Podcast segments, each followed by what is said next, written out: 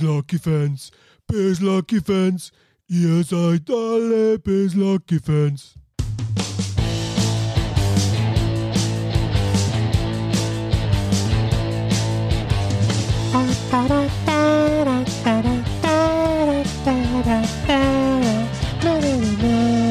Habe die Ehre. Schön, dass ihr dabei seid. Ich bin Christoph Wetzer. Bissl Hockey geht's immer. 14 und 14 mit Verspätung.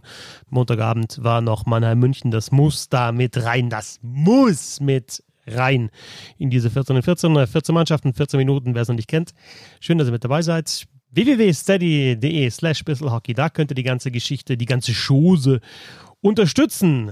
Bevor es losgeht, und ich fange dieses Mal im Norden an, eine ganz interessante Statistik, ich habe es auch gerade getwittert, sieben Spieler in dieser Saison schon mit einem äh, Goal-Scoring-Streak von fünf oder mehr Spielen. Also natürlich Leo Pföderl mit seinen neun Spielen hintereinander, die getroffen hat, Whitney sieben, Park sechs und dann noch Eisenschmied, Lestio jetzt, Mullerat, Jormarke aktuell mit fünf. Also das ist schon beachtlich und jetzt so, so diese Scoring-Streaks kann man ja über Le Affont für die letzten beiden Jahre zumindest nachschauen. Also das war nicht annähernd. Vor allem natürlich dieses Ding vom Föderl, neun Tore, der Whitney auch sieben, dass da zwei Spieler so einen langen Streak haben. Schon Wahnsinn. Also das ist auffällig aus der Liga. Und jetzt gehen wir rein in die Tabellen und fangen dieses Mal im Norden an.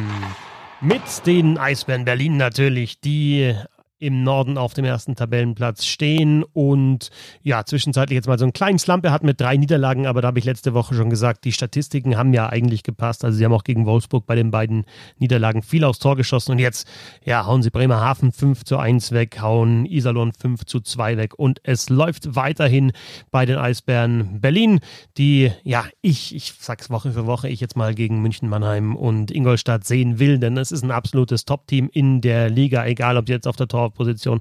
Verteidigung jetzt mit Depre, der auch sein erstes Tor gemacht hat im Spiel gegen Iserlohn. Boyczak hat jetzt in vier Spielen in Folge getroffen, also möglicherweise gibt es da äh, noch einen, der dann äh, fünf plus Spiele hintereinander scoret und Tore schießt, also einer mehr. Ähm, in den letzten neun Spielen nur einmal nicht getroffen, der Boyczak. Also das ist richtig gut. Und Hänelt, also die jungen Spieler auch gut dabei. Hakon Hänelt mit seinem ersten DL-Tor beim 5 zu 1 Sieg gegen Bremerhaven und dann natürlich auch mal ein Zeichen gesetzt, dann gegen den aktuellen Zweiten dieses Spiel so deutlich gewonnen. Zweiter eben im Norden die Fishtown Penguins aus Bremerhaven. Dieses 1 zu 5 gegen die Eisbären Berlin habe ich gerade angesprochen. Erstes DL-Tor da von Simon Stowasser, dem jungen Verteidiger der Fishtown Penguins. Und dann gab es ein 4 zu 3 gegen die Grizzlies Wolfsburg. Und die hatten vorher neun Spiele in Folge gewonnen. Also wenn die Eisbären Berlin den Angriff der Fishtown Penguins abgewehrt haben mit dem Sieg im direkten Duell, dann haben dann auch die Fishtown Penguins danach den Angriff der Grizzlies Wolfsburg abgewehrt im Spiel danach. Jetzt hat Urbers da zwar mal nicht getroffen, aber davor äh, war er wieder zurück und er ist halt einfach unglaublich äh, wichtig für diese Mannschaft. Ansonsten ja, überrascht die mich jetzt einfach gar nicht mehr. Die spielen ihr Ding runter, hatten auch mal zwischendurch vielleicht mal so, so, so, eine kleine Negativserie. Sie hatten diese eine Serie, wo sie vier hintereinander verloren haben, als Urbas eben nicht mit dabei ist. Ansonsten, ja klar, dann kommt so ein 1 zu 5 gegen die Eisbären mal dazu. Aber dann antworten sie halt wirklich gut und gewinnen das nächste Spiel wieder. Sind Zweiter im Norden.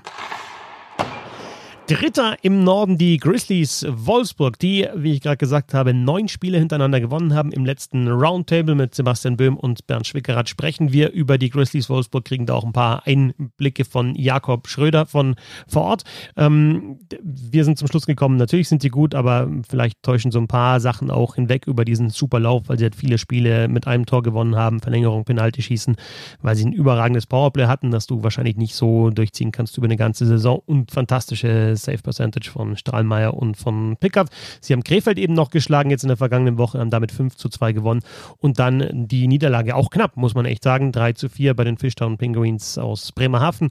Pekka Jormaka, wie vorher schon gesagt, in fünf Spielen in Serie mit je einem Tor, also fünf Tore auch geschossen in diesen fünf Spielen. Und Pekka Jormaka, das hat äh, Jakob Schröder jetzt letzte Woche im Roundtable auch gesagt, sehr, sehr wichtig für die Grizzlies Wolfsburg. Erstens in Überzahl und zweitens auch, dass sie im Sturm mehr Tiefe haben.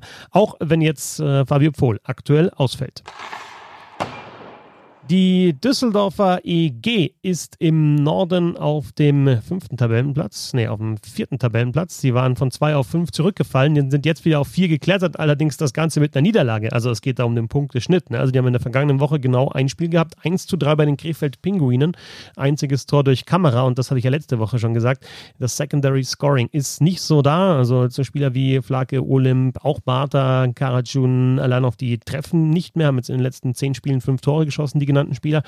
Und äh, ja, sie haben jetzt hintereinander zweimal gegen Iserlohn und gegen die Krefeld Pinguine verloren, sind zwar noch Vierter im Norden, aber müssen echt aufpassen, dass sie nicht rausrutschen aus den Playoff-Plätzen. Und das größte Problem ist tatsächlich eben die Offensive. Ich finde trotzdem, es ist besser, Spiele, was ich, 1 zu 2, 1 zu 3 zu verlieren, als 4 zu 5, 4 zu 6, wie am Anfang der Saison vielleicht. Also die Defensive haben sie jetzt im Griff. Jetzt müssen sie halt schauen, dass sie daraus wieder Offensive generieren, die Düsseldorfer EG. Fünfter im Norden, die Iserlohn Roosters. Sie hatten zweimal hintereinander gewonnen letzte Woche gegen die Düsseldorfer EG, also das war schon vorvergangene Woche. Jetzt hat es wieder zwei Niederlagen gegeben, 2 zu 3 nach Verlängerung bei den Kölner Hain und ein 2 zu 5 bei den Eisbären Berlin. Also es geht immer rauf und runter nach drei Niederlagen in Folge, zwei Siege gegen die Düsseldorfer EG. Jetzt wieder zwei Niederlagen und so kommst du natürlich nicht näher ran an die Top 4, wobei es sind halt jetzt ganz genau 31 Punkte ganz genau so viele, wie die Düsseldorfer EG auch hat, mit einem Punkteschnitt von 1,48. Also der Kampf um Platz 4 im Norden ist sehr, sehr interessant zwischen ja aktuell Iserlohn, Düsseldorf, äh, Wolfsburg, die sich jetzt da eben mit diesem Lauf haben absetzen können, ein bisschen zumindest, und dann mal schauen, ob da auch die Kölner Haie noch eingreifen können von hinten. Denn auf dem sechsten Tabellenplatz im Norden sind die Kölner Haie. Sie bringen keine Siegesserie zusammen. Das ist das Problem. Sie haben das zweite, dritte und vierte Spiel der Saison gewonnen. Das war die einzige Siegesserie und ich glaube, von der Serie kannst du erst ab so drei Siegen hintereinander sprechen. Ähm, ja, aber seitdem nie mehr drei oder mehr Siege. Jetzt in der vergangenen Woche zumindest ein 3 zu 2 nach Verlängerung gegen die Iserlohn Roosters. Aber halt auch nach Verlängerung, das ist auch so eine Geschichte, wenn du aufholen willst in diesem Format, wo du halt in der Division dann unter die Top 4 kommen willst und dann auch gegen die direkten Konkurrenten oft spielst, dann bringt dir halt so ein 2-1 oder ein 3-2 nach Verlängerung wenig, weil du dann eben nur einen Punkt aufholst, statt drei, die du sonst aufholen würdest, wenn du halt nach 60 Minuten gewinnst, was den Kölner Hain nicht gelungen ist. Ich bin immer noch selber so ein bisschen hin und her gerissen, woran man das festmachen kann und äh, freue mich, dass ich die Kölner Haie dann auch mal im Stadion sehe, wenn sie tatsächlich jetzt auch im Süden dann spielen werden und vielleicht kann ich dann mehr erzählen, denn das ist für mich weiter ein Rätsel. Siebter. Im Norden sind die Krefeld-Pinguine. Zwar nur 15 Punkte aus 22 Spielen, das sind 0,68 insgesamt. Aber, und das werden wir dann im Süden äh, bei Nürnberg auch nochmal aufnehmen, schon ja, mit, mit zunehmender Saisondauer besser reingekommen. Es gibt weniger Schläge. Äh, es gibt weniger deutliche Niederlagen. Es hat jetzt zwar in der vergangenen Woche ein 2 zu 5 bei den Grizzlies Wolfsburg gegeben, aber sie haben die Düsseldorfer EG geschlagen mit 3 zu 1. Lastio, zwei Tore und Schimanski waren da die Torschützen und Lastio hat jetzt eben auch in fünf Spielen in Folge getroffen, insgesamt in dieser Zeit sechs Tore erzielt. Die Siege äh, führen, äh, fahren sie weiterhin vor allem gegen die Mannschaften eben auch aus dem Westen ein. Die Krefelder nämlich zwei gegen die Düsseldorfer EG, zwei von vier, das ist schon gut. Dann gegen Köln gewonnen und gegen Iserlohn gewonnen. Das waren die vier Siege der Iserlohn Roosters, äh, der Krefeld Pinguine im Norden. Und dann gehen wir rüber in den Süden mit weiterhin den Adler Mannheim natürlich auf dem ersten Tabellenplatz. Sieben Siege in Folge hatten sie. Dann diese knappe Niederlage 2 zu 3 nach Verlängerung äh, in Straubing. Und dann das 2 zu 0 gegen den ERC Red Bull München. Also auch das vierte Spitzenspiel gegen München haben sie gewonnen, das vierte direkte Duell. Ich finde, es wird immer enger und das ist auch hinsichtlich der Playoffs und vielleicht dann irgendwann Entscheidungen im Meisterschaftsrennen sehr, sehr interessant, dass die Münchner jetzt schon dieses Mal wirklich dran waren. Aber ja, zu Null gespielt, Brückmann überragend gehalten und sie nutzen halt die Fehler aus und, und, und machen die Tore. Das ist der Unterschied. Also sie haben jetzt dieses Mal kein Powerplay-Tor geschossen gegen München, aber sie machen die Buden und haben jetzt in zwölf Spielen hintereinander immer gepunktet gepunktet und das, was ich ganz am Anfang gesagt habe, dass sie eben, ja, zwar jetzt nicht so megamäßig 5, 6, 7 Tore schießen, aber dass sie halt immer auch nur 1, 2, 3 kassieren, das zahlt sich jetzt auch wieder aus in dieser Phase. Also du hast selten Spiele dabei, wo sie viele Gegentore kassieren. Das letzte, dieses 5 zu 4 in München, wo sie hinten raus die äh, Tore noch kassiert haben. Ansonsten ist die Defensive halt stabil und die Offensive macht dann Tore, wenn's, äh, wenn sie gebraucht wird.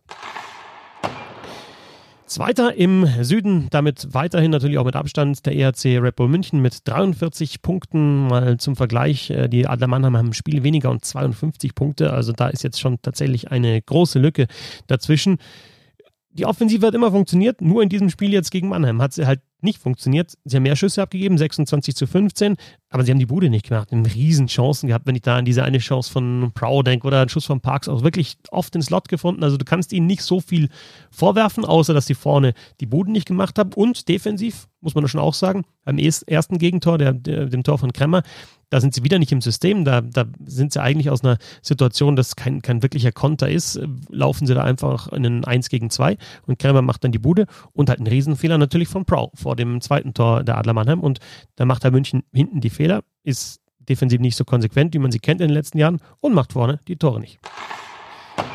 Dritter im Süden der ERC Ingolstadt, die jetzt eben gegen München, und das habe ich vorher vergessen, München hat ja ähm, Ingolstadt mit 5 zu 2 geschlagen und da drei Powerplay-Tore geschossen, also das muss man auch nochmal rausheben. Erster Sieg für München da gegen eben Mannheim oder Ingolstadt. Und ja, die Ingolstädter haben dann zwar dieses Spiel verloren gegen München und dann aber deutlich 7 zu 4 in Augsburg gewonnen, unter anderem Höflin, Aubry und Koffner mit je zwei Toren.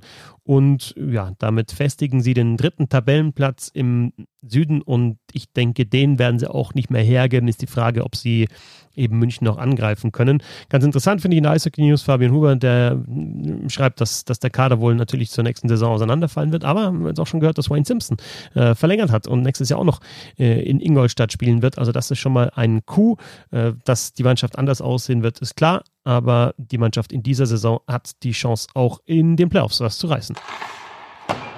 Vierter sind die Schwenninger Wild Wings mit einer sehr, sehr erfolgreichen Woche. Ein 4 zu 3 Sieg nach Verlängerung in Nürnberg, wo man schon 1 zu 3 zurück war, hinten raus mit, mit dem Extra-Attack einen Ausgleich erzielt hat und dann nach, äh, nach Penaltyschießen war es am Ende der Sieg gegen Nürnberg.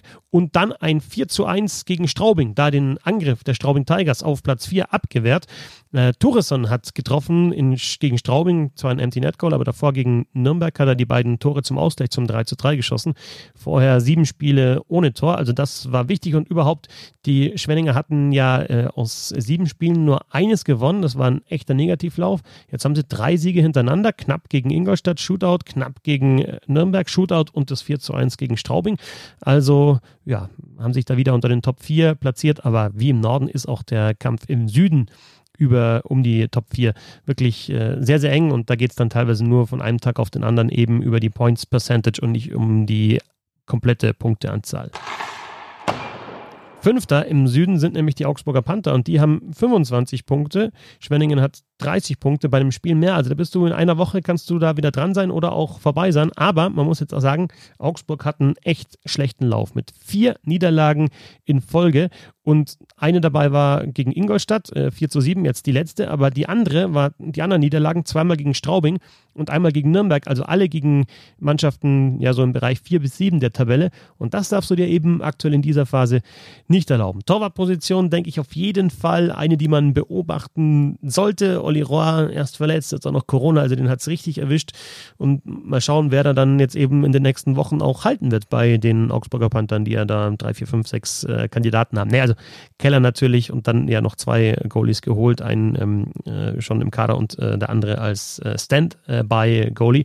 Aber das ist sicherlich ähm, ja, ein, ein Fragezeichen bei den Augsburger Panthern.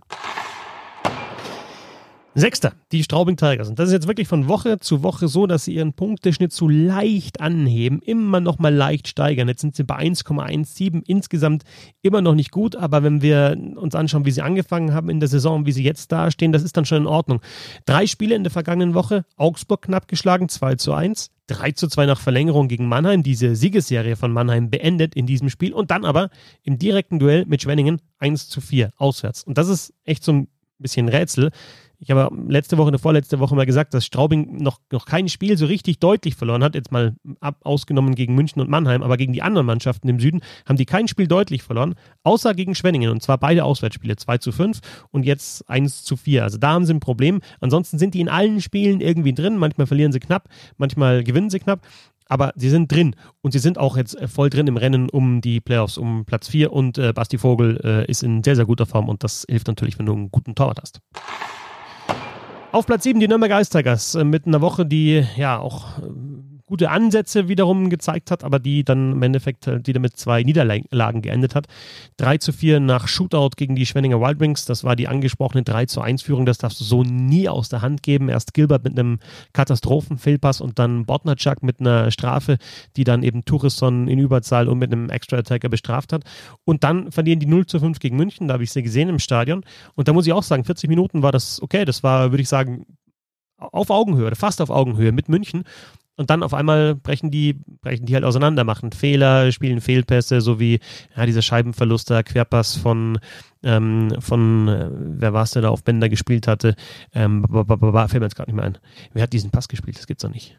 Der Pass auf Bänder, genau von Kurz, da auf Bänder an der eigenen blauen Linie im Aufbau und dann ja, läufst du den Konter rein, kriegst einen Gegentreffer und zack, kriegst im letzten Drittel noch vier Gegentore und verlierst deutlich 0 zu 5, aber hast eigentlich gut mitgespielt. Ich finde, das sind gute Ansätze da.